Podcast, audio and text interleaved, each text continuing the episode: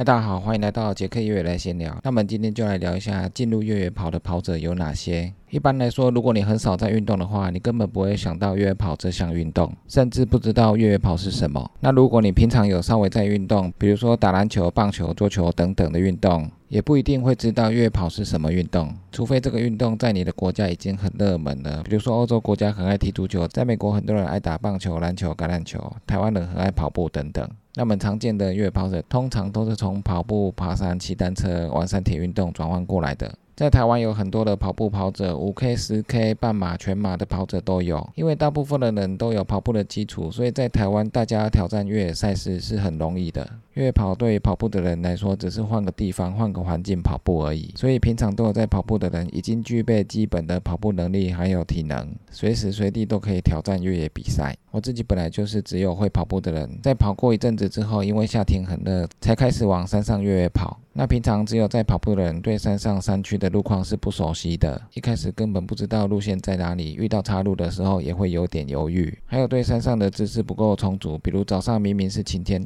但是过中午之后怎么会突然起雾或者是下雨？还有山上的天气会突然变冷，不知道山上原来这么冷，以及崎岖不平的路段上下坡的不适应。还有湿滑的山径，走起来不自在，每一步都是非常惊奇的体验。那分享一下，我一开始在山上越跑的时候，跟着朋友上山，完全不知道要往哪里跑，只是把装备都带着，跟着朋友一直前进而已。走到路线的前面、中间还是最后，我都不知道。那遇到比较陡的上坡、下坡，都要请别人等一下，因为身体的肌群肌力不够，所以上下坡的时候都非常的慢。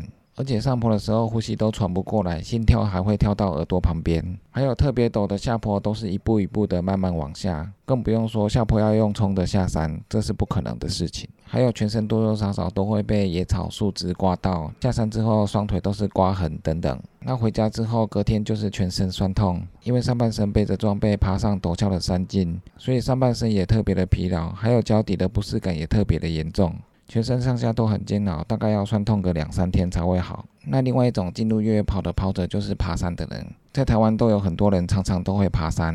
对常常在爬山的人来说，越野跑一样都是在山区活动，跟平时在爬山的时候环境一样。加上越野跑背的背包比平时爬山的大背包还要轻很多，还要小很多，所以要越野跑的时候更觉得好像很简单、很容易。因为山径上崎岖不平的路况，早在登山的时候就很熟悉。还有越野跑时上坡下坡所需要的各肌群肌力，以及山径的踩点技巧、山区的姿势、气候的适应、GPS 的应用等等，在平时登山的时候早就已经有锻炼过，所以常常在爬山的人来越野跑，熟悉的程度会比只有跑步的人来得更深。不过，如果只有爬山没有在跑步的人来越野跑，虽然上下坡的技巧都很习惯了。但是要把速度加快的话，还是有一定的瓶颈。因为平常爬山的时候都是背着大背包慢慢的走，在上坡的时候慢慢爬山，可以很轻松的到达山顶，只是时间会比较久一点而已。用爬的慢慢的走，每一步都可以把呼吸调整过来。但是有速度的跑上坡，可能就会喘不过来。还有换成用跑的上坡，要连续的高速跑动，就不一定那么轻松。那下坡也一样，平时都是慢慢的轻松下山，但是要加快速度的冲下山，就不一定那么容易。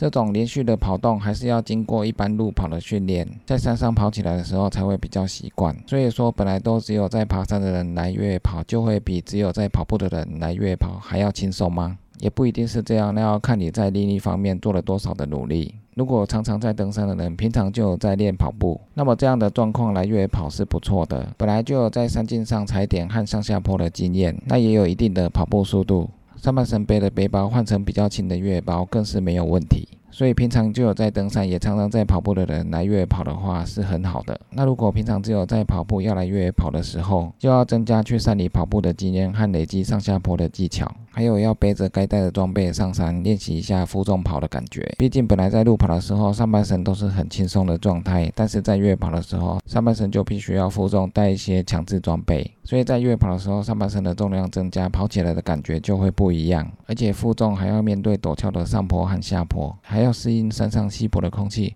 爬山就很喘了，用跑的会更喘。如果去高山地区，也不知道会不会发生高山症，这些都是要实际去试试看才会知道。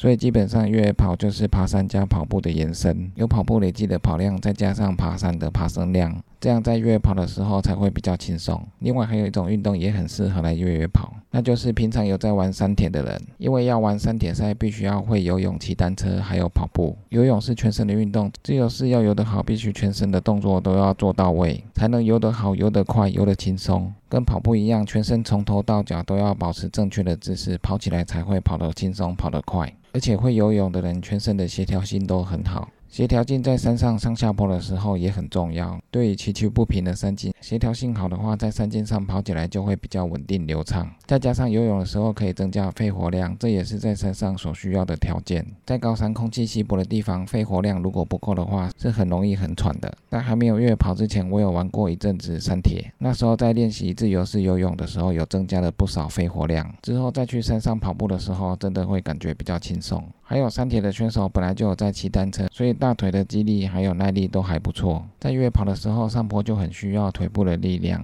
最后，山铁的跑步，跑步本来就是越野跑的基本条件，而且山铁选手本来就会练习跑步，所以这一点对山铁选手来说更是没有问题。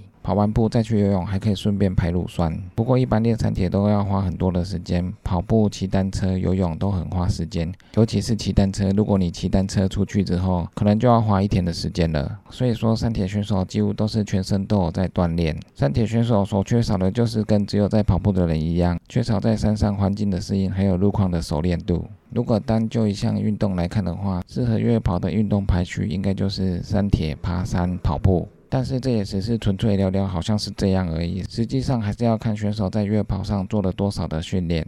另外，在外国也有很多选手从另外一个运动转到越野跑，那就是滑雪。外国的越野跑选手通常都会滑雪。滑雪因为常常从山上快速的滑下山，所以选手早就习惯了快速下山的速度。当他转换成越野跑选手的时候，下山的速度绝对不会比滑雪快，所以他早就习惯了这个速度。所以下山的时候会觉得越野跑的速度反而比较慢，跑起来就觉得很轻松。而且在滑雪的时候本来就会左右移动，对选手的平衡训练本来就有帮助。这些本来就有训练的平衡感，对于选手在上下坡的时候会更加的稳定，还有流畅。那本来就滑雪的选手对山上本来就很适应，寒冷的天气还有稀薄的空气都很适应，所以滑雪也是很不错的运动。不过这个是要在常常下雪的地区才会有的选手。那我们常常看到外国的越野跑精英选手，平常没有在越野跑的时候，都会去爬爬山、骑骑单车或者是滑雪。那这些运动都和越野跑有相关的连结，而且每种运动都会有疲乏的时候，偶尔交叉训练也是不错的。